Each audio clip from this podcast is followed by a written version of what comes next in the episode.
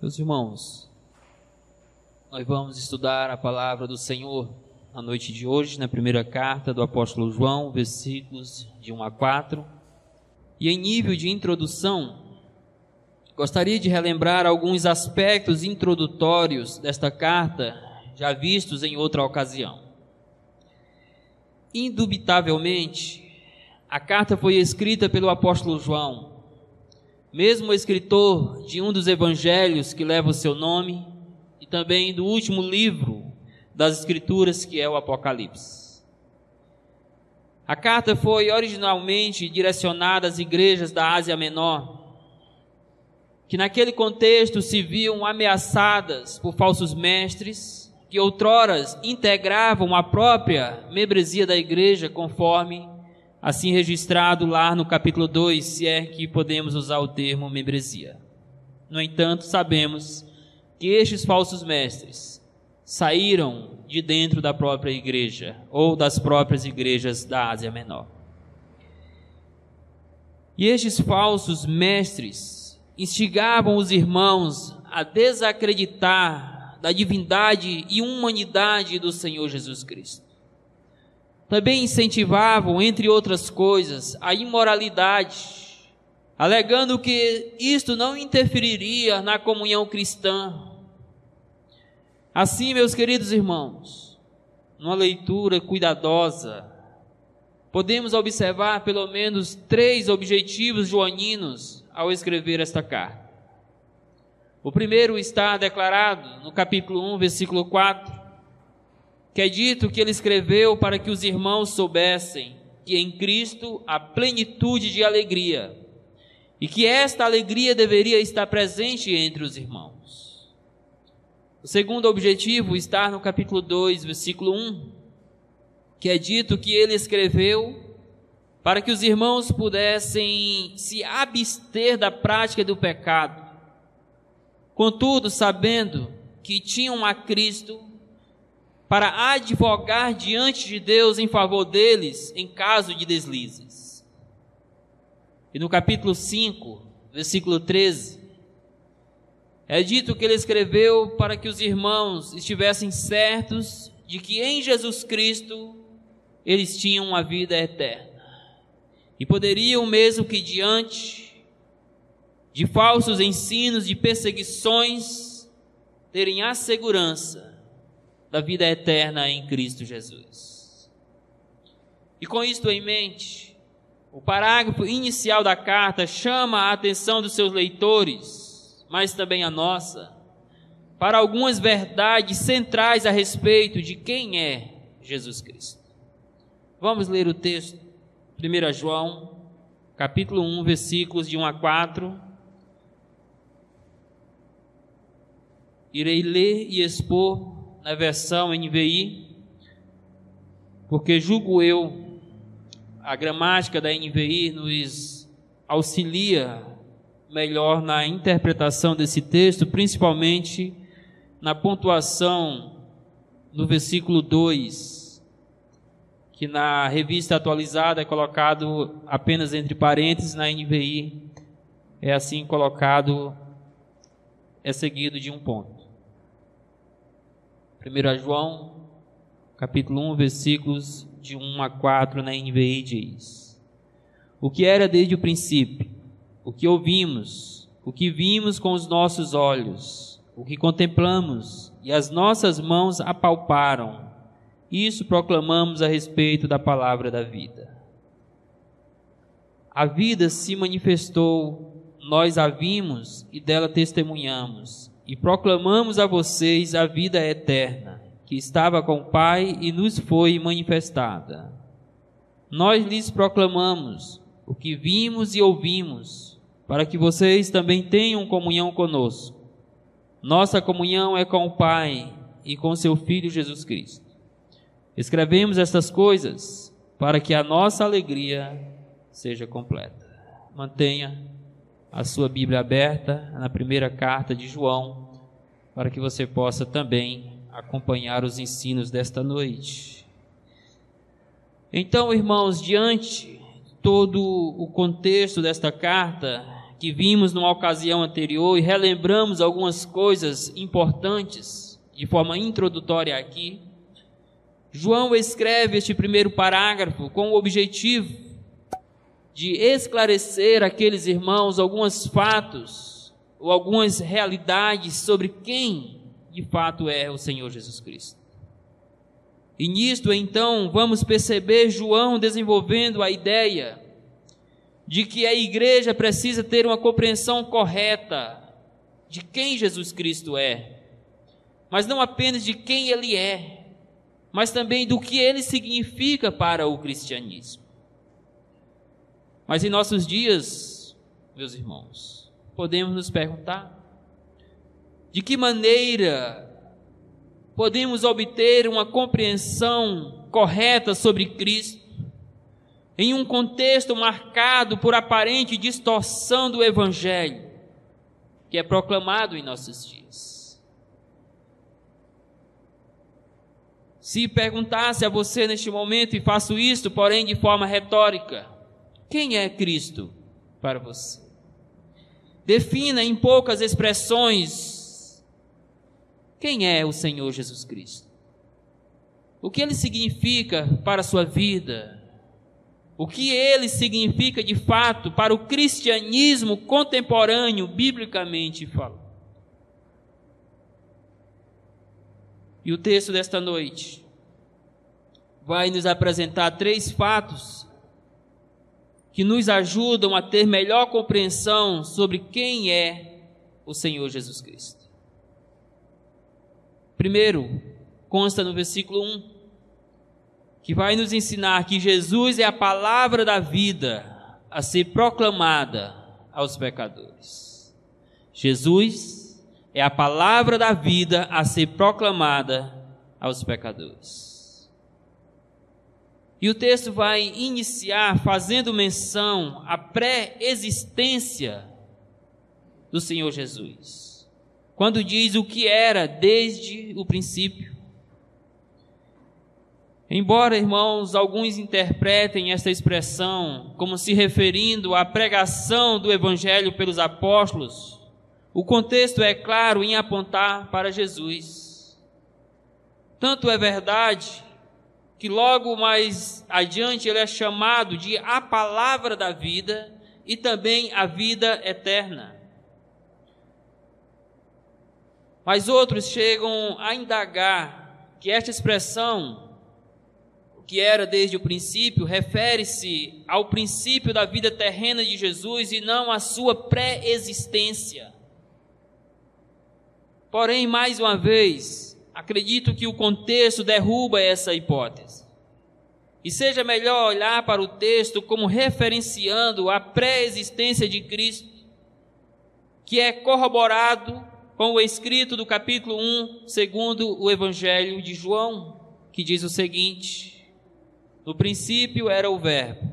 O Verbo estava com Deus e o Verbo era Deus. Ele estava no princípio com Deus. Logo, o propósito joanino é não apenas descortinar a pré-existência e divindade de Cristo Jesus, mas também apontar para a manifestação do Logos da vida, do Verbo que se fez carne, da palavra encarnada em Cristo como a única mensagem a ser proclamada na igreja e pela igreja do Senhor Jesus. Caros irmãos, numa cultura já marcada por distorções a respeito de Jesus, era de vital importância que João iniciasse sua carta enfatizando o caráter divino e eterno do Senhor Jesus Cristo o Verbo de Deus que se fez carne e habitou entre os homens e morreu pelos nossos pecados. De forma graciosa, o Verbo eterno, ou a palavra que se fez carne, habitou entre os pecadores, para finalmente morrer e ressuscitar em favor destes. Logo, não há outra mensagem a ser anunciada, a não ser esta que aponta para Cristo como a única esperança de vida para miseráveis pecadores como nós. Jesus é a misericordiosa manifestação de Deus entre os homens, com o propósito de redimir os que hão de crer no seu nome. Logo, o que era desde o princípio se manifestou a nós pecadores. Mas o texto segue, apontando para Jesus como o centro da pregação apostólica. O que era desde o princípio, o que existia antes de o um mundo ser mundo, o que estava presente na criação, se tornou carne, habitou entre os homens, morreu na cruz do Calvário, ressuscitou ao terceiro dia e se tornou o centro da pregação cristã. Por isso o texto diz: o que ouvimos, o que vimos com os nossos olhos, o que contemplamos e as nossas mãos apalparam, isto proclamamos. Observe que há quatro expressões chaves para descrever a experiência apostólica com o Senhor Jesus Cristo, que viria a caracterizar a essência da mensagem cristã. Primeiro ele diz: o que ouvimos. Esta expressão indica que todos os apóstolos foram levados à fé pela pregação do nosso Senhor Jesus Cristo e que também receberam dos seus ensinos. João está dizendo aqui que tanto ele quanto os demais apóstolos beberam diretamente dos ensinos dos lábios do Senhor Jesus Cristo. Ou seja, a mensagem que anunciavam era a mesma que ouviram do Senhor Jesus Cristo, sem nenhuma alteração. Sem adulterar, sem adulteração, meus irmãos. Eles proclamavam exatamente o que ouviram do Senhor Jesus Cristo. Logo, a sua pregação era cristocêntrica, chamava os pecadores para ouvirem a respeito de Jesus Cristo. Mas ele diz também: o que vimos com os nossos olhos. Pode chegar, ou chega a ser redundante, o que vimos com os nossos olhos. Claro que sim, é com os nossos olhos que vemos as coisas. Mas João quer com isso enfatizar que ele foi testemunha ocular do ministério de Cristo que ele esteve caminhando com o Senhor Jesus Cristo, que ele bebeu da fonte dos seus ensinos. Com esta frase, João está se colocando como testemunha ocular da manifestação visível do Senhor Jesus Cristo aos pecadores. E isto como Deus que se tornou homem. E quando nós vamos ao contexto, sabemos que este é exatamente um ponto que estava sendo negado pelos falsos ensinos. A divindade e humanidade de Cristo Jesus. Para eles não era possível que Deus encarnasse na figura humana do Senhor Jesus Cristo. Mas João vem e testemunha, dizendo que viu com seus próprios olhos o Senhor Jesus Cristo. É claro que o verbo ver aqui denota muito mais que uma contemplação visual de Jesus. Se refere também, meus queridos irmãos, a uma experiência de vida com o Senhor Jesus Cristo. Assim, esta expressão aponta para a experiência salvadora que tanto João quanto os demais apóstolos tiveram com Cristo. E o tempo verbal dessa expressão denota algo que foi feito no passado, mas com resultados duradouros. Ou seja, Cristo foi revelado a eles no passado. Eles o viram e ouviram, mas pela fé continuavam a vê-lo no presente, pois ele é eterno. Mas diz ainda o que contemplamos. Contemplar significa olhar para ou focar em algo ou alguém. A ideia é que eles não apenas ouviram e viram a Jesus, mas puderam contemplar a sua presença, puderam andar com ele, puderam aprender aos seus pés. Ou seja, as suas vidas estavam focadas em Cristo, contemplando a beleza e os ensinos do seu redentor. Embora saibamos que por vezes esses ensinos eram duros de se ouvir, mas ainda assim foi algo belo e precioso poderem contemplar a face do seu Salvador. Face esta que continuavam a contemplar, mas agora pela fé. De igual forma, irmãos, então nós também contemplamos ao Senhor Jesus Cristo, contemplamos a face do nosso Redentor, porém numa expressão de fé. Mas saibam, irmãos, que haverá um dia em que nós estaremos face a face com o nosso Redentor, o Cristo glorificado. E assim como João e os demais apóstolos, poderemos contemplar o nosso Salvador, face a face. Mas ele diz ainda: o que apalpamos com as nossas mãos. A ideia aqui é de um cego tateando no escuro, apalpando objetos para chegar a um determinado lugar ou reconhecer determinadas coisas. A encarnação do Verbo da vida foi historicamente comprovada pelos apóstolos que apalparam o seu corpo fisicamente falando, que tocaram no Cristo Redentor com as suas próprias mãos. Então não haveria como desacreditar que este Jesus Cristo é a palavra de Deus proclamada ou a ser proclamada aos pecadores. E João dá um testemunho claro e riquíssimo, que não deixa dúvidas de que o Senhor Jesus Cristo, aquele que existia desde o princípio, se tornou carne, habitou entre os pecadores, morreu pelos pecadores, ressuscitou pelos pecadores e tornou-se o centro da proclamação do Evangelho aos pecadores.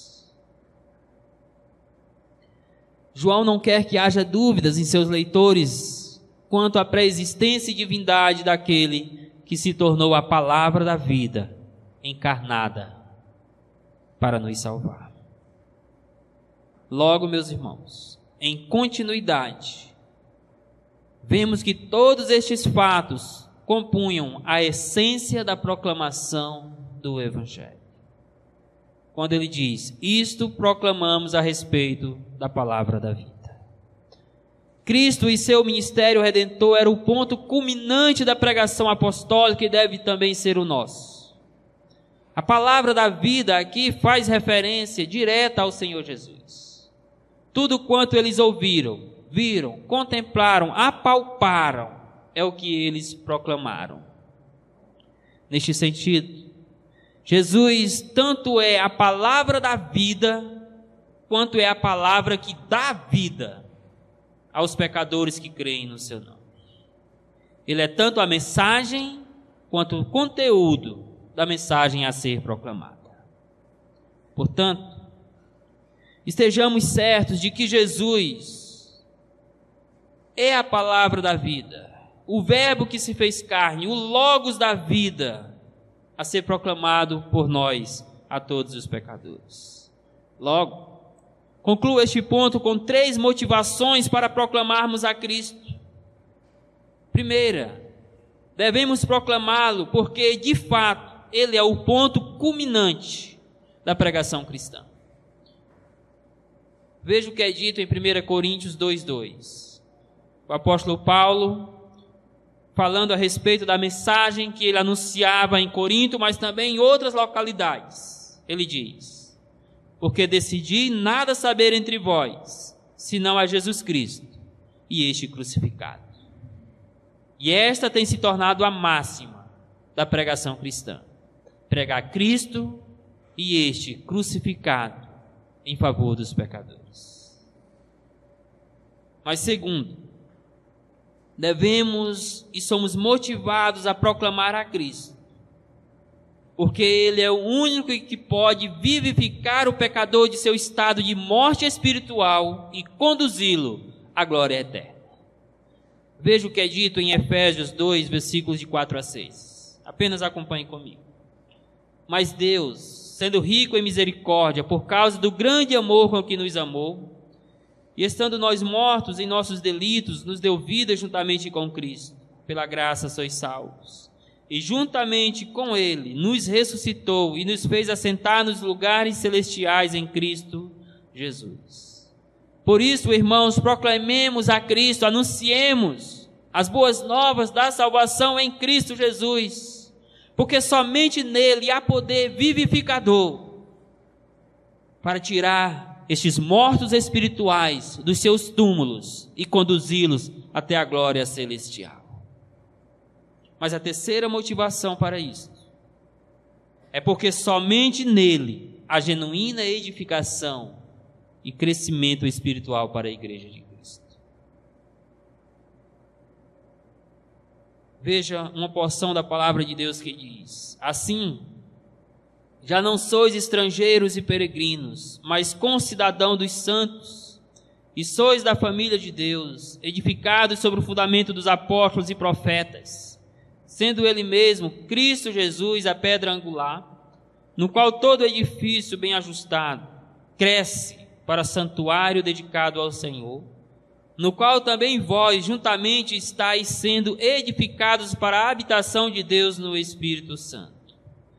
Somente, irmãos, quando a igreja está sendo edificada no fundamento dos apóstolos, ou seja, nos ensinos apostólicos, que receberam do Senhor Jesus Cristo, é que haverá genuína edificação e crescimento na igreja do Senhor. Portanto, Deus não nos deixou alternativa a não ser proclamar a Jesus Cristo como a palavra encarnada que dá vida aos pecadores, mortos em seus delitos e pecados, mas que também edifica a sua igreja.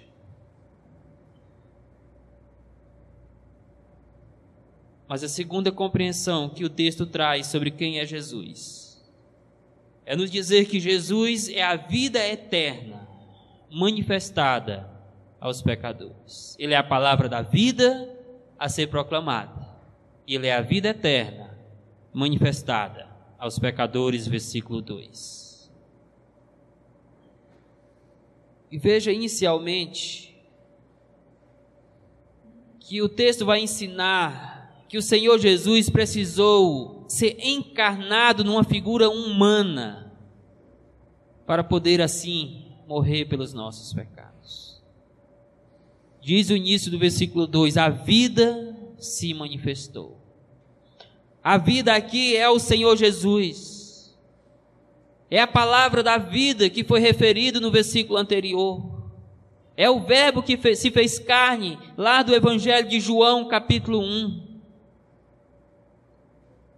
E com isso, João enfatiza a manifestação de Cristo entre os homens. Mais uma vez, ele se refere a Jesus como a vida, o que está em plena harmonia com o próprio conceito de Jesus lá em João 14,6. Porque, dentre outras expressões, veja o que Jesus diz a respeito de si mesmo. Respondeu-lhe Jesus: Eu sou o caminho e a verdade e a vida. Ninguém vem ao Pai senão por mim. Então, João está trazendo para a igreja um conceito do próprio Senhor Jesus Cristo a respeito de si mesmo, de que Ele é a vida. E esta vida se manifestou aos homens. De acordo com o Evangelho de João, capítulo 1, versículo 4, a vida sempre esteve em Cristo e foi manifestada aos pecadores na sua encarnação, quando o Verbo penetrou o tempo e o espaço, ele trouxe luz àqueles que viviam nas trevas do pecado. O Verbo, que é Cristo, a palavra da vida, se manifestou a nós quando se fez carne para viver entre nós. O verbo manifestar aí aponta para algo que se tornou claro mediante uma revelação completa. Nós bem sabemos, irmãos, que todas as Escrituras apontam para Cristo. Que de Gênesis, se referindo ao Antigo Testamento, de Gênesis a Malaquias, a seta vai cada vez mais se aproximando de Cristo. No entanto, é somente no Novo Testamento que Jesus se manifesta de forma clara, que Jesus se revela de forma perfeita. E como diz o autor de Hebreus, tendo outrora Deus falado de muitas maneiras, por muitas pessoas, de muitas maneiras, aprove a Ele falar nos últimos tempos através de Jesus Cristo. E isto teve início quando ele se manifestou entre nós, ou seja, quando ele se tornou carne.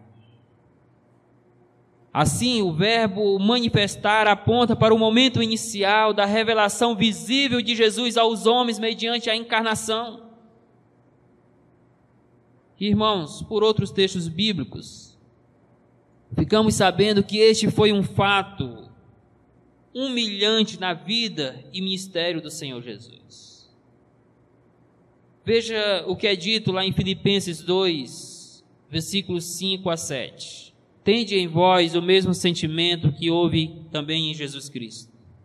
Pois ele, subsistindo em forma de Deus, não julgou como usurpação o ser igual a Deus. Antes, a si mesmo se esvaziou, assumindo a forma de servo, tornando-se em semelhança de homens e reconhecido em figura humana a si mesmo se humilhou, tornando-se obedientes até a morte e morte de cruz. Filipenses 2, 5, 7. Assim, embora a humilhação de Jesus tenha alcançado seu clímax na cruz do Calvário, ela teve início numa manjedoura, quando ele se tornou homem e habitou entre nós. Mas veja em seguida, que para ter a vida eterna, o pecador precisa ter uma experiência pessoal com esse Cristo que se tornou homem e foi manifestado a nós. Diz o texto: Nós a vimos e dela testemunhamos. O nós a vimos, mais uma vez, se refere a Jesus, anteriormente chamado de a palavra da vida, e no versículo 2 chamado de a vida. E o verbo testemunhar aqui tem o sentido de anunciar algo que foi experiencialmente comprovado. A junção desses dois verbos, tá? O verbo ver e testemunhar aponta para a experiência de vida que os apóstolos tiveram com o Senhor Jesus Cristo. Ou seja, a vida eterna que eles estavam proclamando fora efetivamente aplicada às suas próprias vidas. Eles eram testemunhas vivas, oculares do poder vivificador do Senhor Jesus Cristo. Testemunho dele é baseado numa experiência que foi comprovada de que Jesus Cristo pode dar vida eterna aos pecadores. Observe também o testemunho que Paulo recomenda que se faça a respeito de Jesus Cristo ou do Cristo encarnado, quando ele escreve a Timóteo, capítulo 2, versículos 5 a 6. Ele diz assim: Porquanto há um só Deus e um só mediador entre o Deus e os homens, Cristo Jesus, homem, o qual a si mesmo se deu em resgate por todos. E aí ele diz: Testemunho que se deve dar em tempos oportunos. Logo, meus queridos, não pode haver vida para o pecador sem antes ter uma experiência pessoal com Cristo. Que Cristo este que passou pela humilhação da encarnação e crucificação, mas que venceu a morte e ressuscitou ao terceiro dia, voltou aos céus e encontra-se assentado à destra de Deus, conforme Marcos 16, 19. Este é o Cristo que tem poder de vivificar o pecador e dar-lhe a vida eterna. Mas veja ainda que a vida eterna requer a proclamação fiel do Evangelho para que o pecador possa crer em Cristo. Sim, irmãos, para que o pecador venha conhecer a Cristo Jesus conforme os desígnios de Deus, conforme a vontade de Deus. Antes disso, ele precisa ouvir a pregação fiel do Evangelho. E o propósito joanino agora é mostrar que a vida eterna está revelada na pessoa de Jesus e, consequentemente, chamar a nossa atenção para a verdade de que não há vida fora de Cristo. Mais uma vez, observe a mensagem anunciada, observe que a mensagem anunciada rememora a mensagem recebida. Ele diz: Nós a vimos e dela testemunhamos e continua: E proclamamos a vocês. O que que ele proclamava? O que que os apóstolos proclamavam aos pecadores? O que que eles anunciavam àqueles que estavam carentes de Cristo, mas também anunciavam na igreja para a edificação dela? Ele diz: Proclamamos a vocês a vida eterna, que estava com o Pai e nos foi manifestada. Então a vida eterna aqui se refere a Cristo. João, em outras palavras, está dizendo: proclamamos a vocês a Jesus Cristo, que estava com o Pai, mas foi manifestada em carne para nós pecadores. O termo proclamar se refere ao anúncio de Cristo como a vida eterna que procede dos céus para a terra, de Deus para os pecadores. E a junção destes dois termos, testemunhar e proclamar, denota tanto a fonte quanto a autoridade da mensagem, que é o próprio Senhor Jesus Cristo. Em outras palavras, irmãos, os apóstolos foram comissionados para pregar apenas Cristo e tão somente Cristo. Semelhantemente, Todos os pregadores são também comissionados para pregar a Jesus em nome de Jesus e na autoridade de Jesus Cristo. Fora disso, a mensagem se torna palavra de homem, será palha jogada ao vento, que jamais terá poder para salvar um sequer pecador. Portanto, louvado seja Deus, irmão que no ato de compaixão e graça revelou seu Filho a nós pecadores, mediante o qual hoje temos a vida eterna.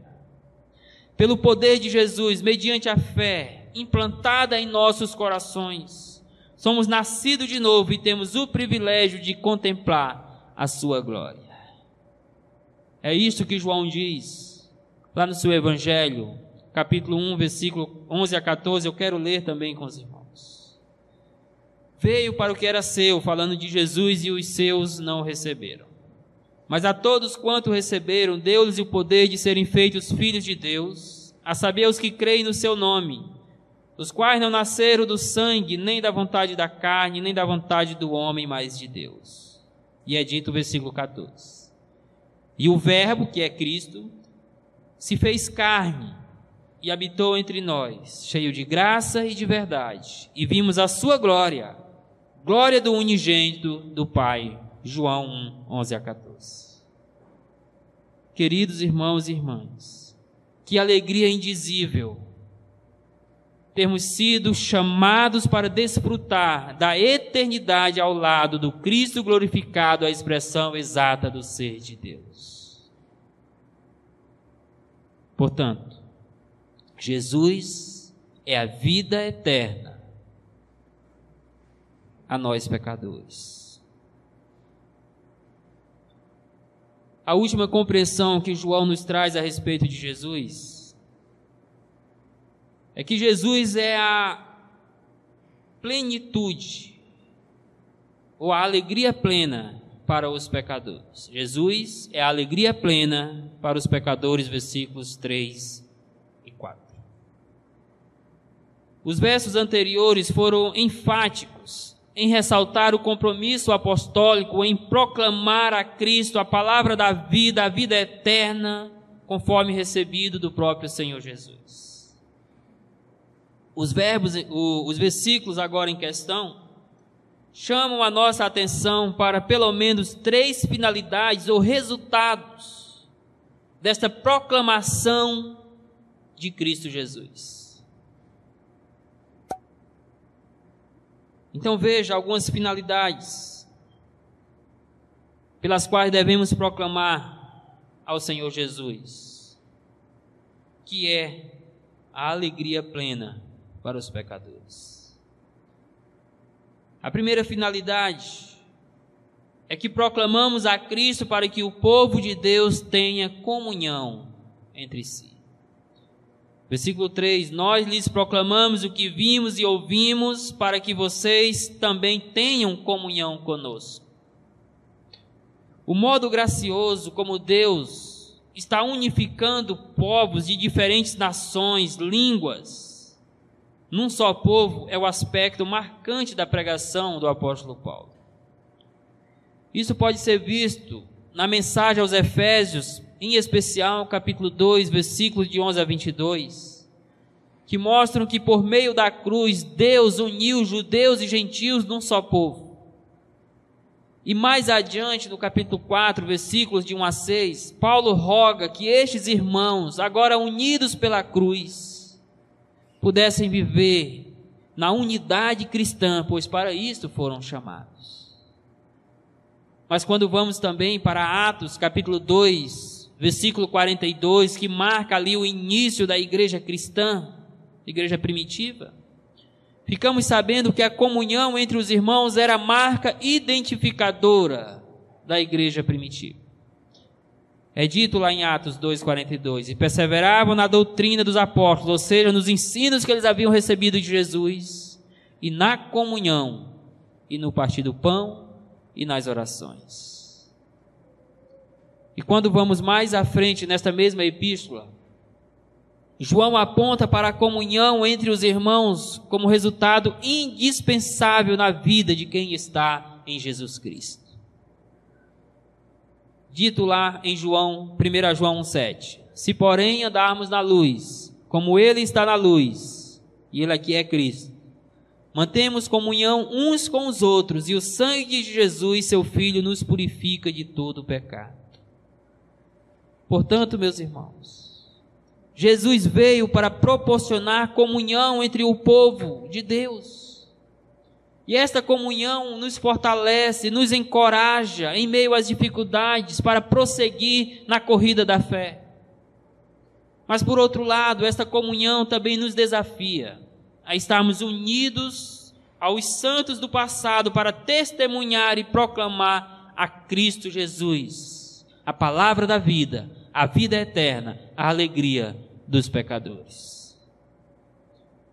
Numa cultura relativista como a nossa, a unidade da igreja, a comunhão entre os irmãos, torna-se um aspecto indispensável da proclamação do Evangelho. As pessoas precisam olhar para nós como igreja do Senhor e ver que de fato nós somos um, como Cristo e o Pai é um, de acordo com o que ele ensina no Evangelho de João, capítulo 17. Mas a segunda finalidade, devemos proclamar a Cristo para que o pecador possa ter a sua comunhão com Deus restaurada. É dito: nossa comunhão é com o Pai e com o seu Filho, Jesus Cristo. Esta parte do versículo implica que a comunhão com o próximo, a comunhão entre os irmãos, é resultado da comunhão com Deus e com o Senhor Jesus. Irmãos, restaurar a comunhão do homem com Deus, de Deus com o homem, certamente foi o objetivo primário da encarnação, morte e ressurreição do Senhor Jesus Cristo. Isso porque, a partir de Gênesis 3,8, fica claro que antes da queda, o homem desfrutava de uma comunhão íntima e direta com Deus que, conforme é dito lá no texto, vinha na virada do dia para relacionar-se com o homem. Contudo, em certo dia, fazendo a mesma coisa, indo na virada do dia, ter comunhão com a sua criação, isso não foi mais possível. Porque o pecado já havia rompido instantaneamente este relacionamento, dando assim cabo à comunhão entre o Criador e a criatura. Todavia, ao seu tempo, Deus enviou Jesus com o objetivo de restaurar esta comunhão perdida, de restaurar o nosso relacionamento com Deus que foi rompido por causa do pecado.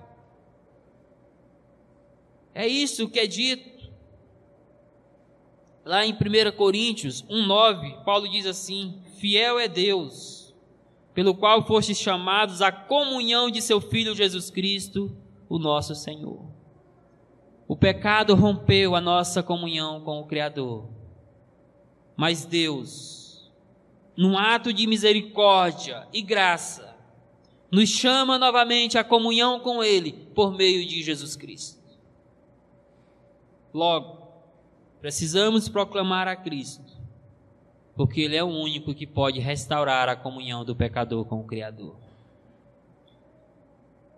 Por meio de Cristo, partilhamos da mesma salvação e somos chamados ao conhecimento de Deus, por meio do qual intensificamos a nossa comunhão com Ele.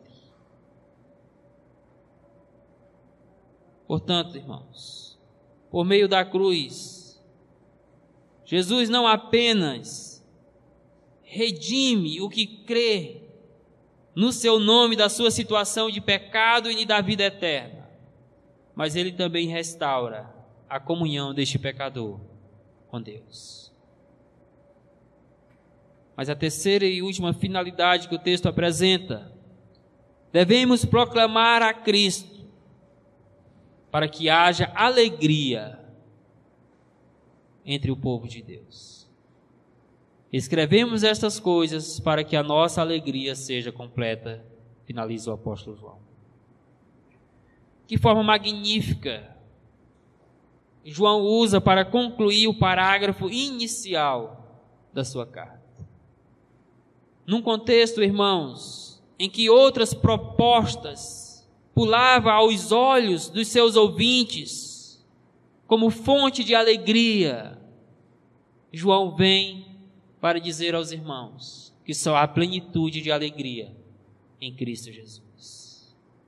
Que o pecado não pode trazer esta alegria plena apenas algo temporal.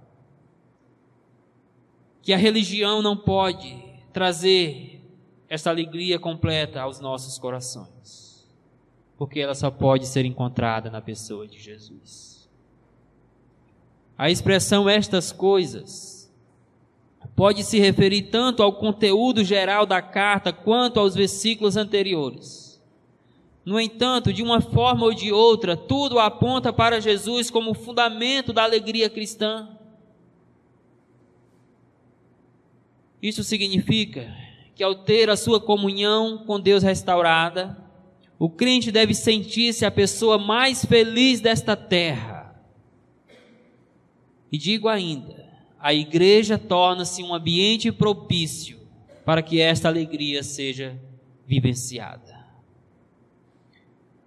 Ao mencionar que esta alegria é completa, isso não significa ausência de adversidades, de problemas, de tribulações. Contudo, aponta para a certeza de que nada pode roubar a nossa alegria de termos sido restaurados à comunhão com Deus e com o Senhor Jesus Cristo, mediante o qual temos a vida eterna. Todavia, irmãos, não podemos deixar de perceber o aspecto escatológico dessa alegria. Sim, não podemos perder de vista que haverá um tempo, haverá um momento em que todos os salvos, todos quantos desfrutam da vida eterna em Cristo, que foram restaurados à comunhão com Deus, estarão unidos em louvor e adoração ao Senhor, já livres da influência do pecado, vivendo unicamente no gozo da vida eterna. É isto que nos, nos remete a Apocalipse 21, 3 e 4, quando diz: Então ouvi grande voz vinda do trono dizendo: Eis o tabernáculo de Deus com os homens. Deus habitará com eles. Eles serão o povo de Deus, e Deus mesmo estará com eles. E lhes enxugará dos olhos toda lágrima. A morte já não existirá, já não haverá luto, nem pranto, nem dor, porque as primeiras coisas já passaram. Somente haverá neste dia a plenitude da alegria da vida eterna em Cristo Jesus. Portanto, alegre-se, porque Deus enviou seu Filho unigênito para restaurar a sua comunhão com Ele e com os seus irmãos em Cristo. Faça com que esta alegria seja radiante, mas também contagiante entre os irmãos. E digo mais, num contexto marcado por catástrofes naturais, porque tantas coisas contemplamos nos nossos dias, cidades inteiras sendo destruídas, inundadas, destruídas pela água, pelo fogo e por tantas outras coisas. Num contexto de catástrofes sociais, as estruturas sociais planejadas por Deus estão sendo desfeitas num, num momento de catástrofes emocionais. Quantas pessoas sofrendo de depressão, vivendo angustiadas. Também num momento de catástrofes familiares. Quantas famílias destruídas.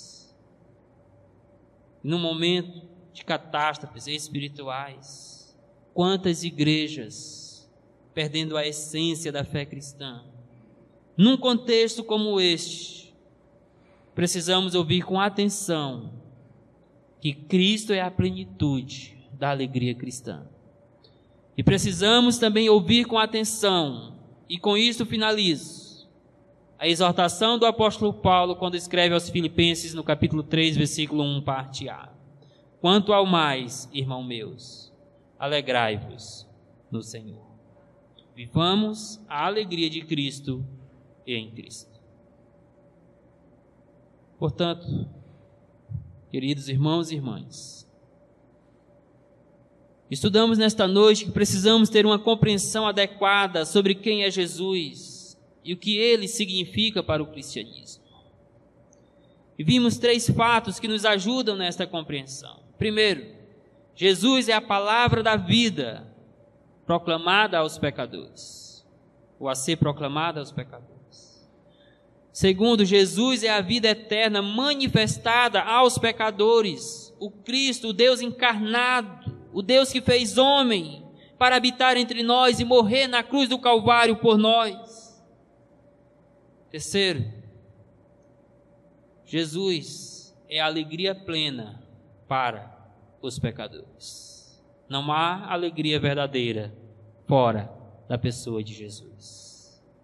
À luz disso, eu finalizo com três aplicações. Primeira aplicação. Precisamos compreender que nenhuma ação da vida cristã faz sentido fora da pessoa do nosso Senhor Jesus Cristo. É por isso, irmãos, que o apóstolo Paulo chegou a dizer: Vivo não mais eu, mas Cristo vive em mim. Nada na vida faz sentido fora de Jesus. Sonhar com uma faculdade não faz sentido se Jesus não for o centro dos seus propósitos. Um casamento não faz sentido se Jesus não for a essência deste casamento.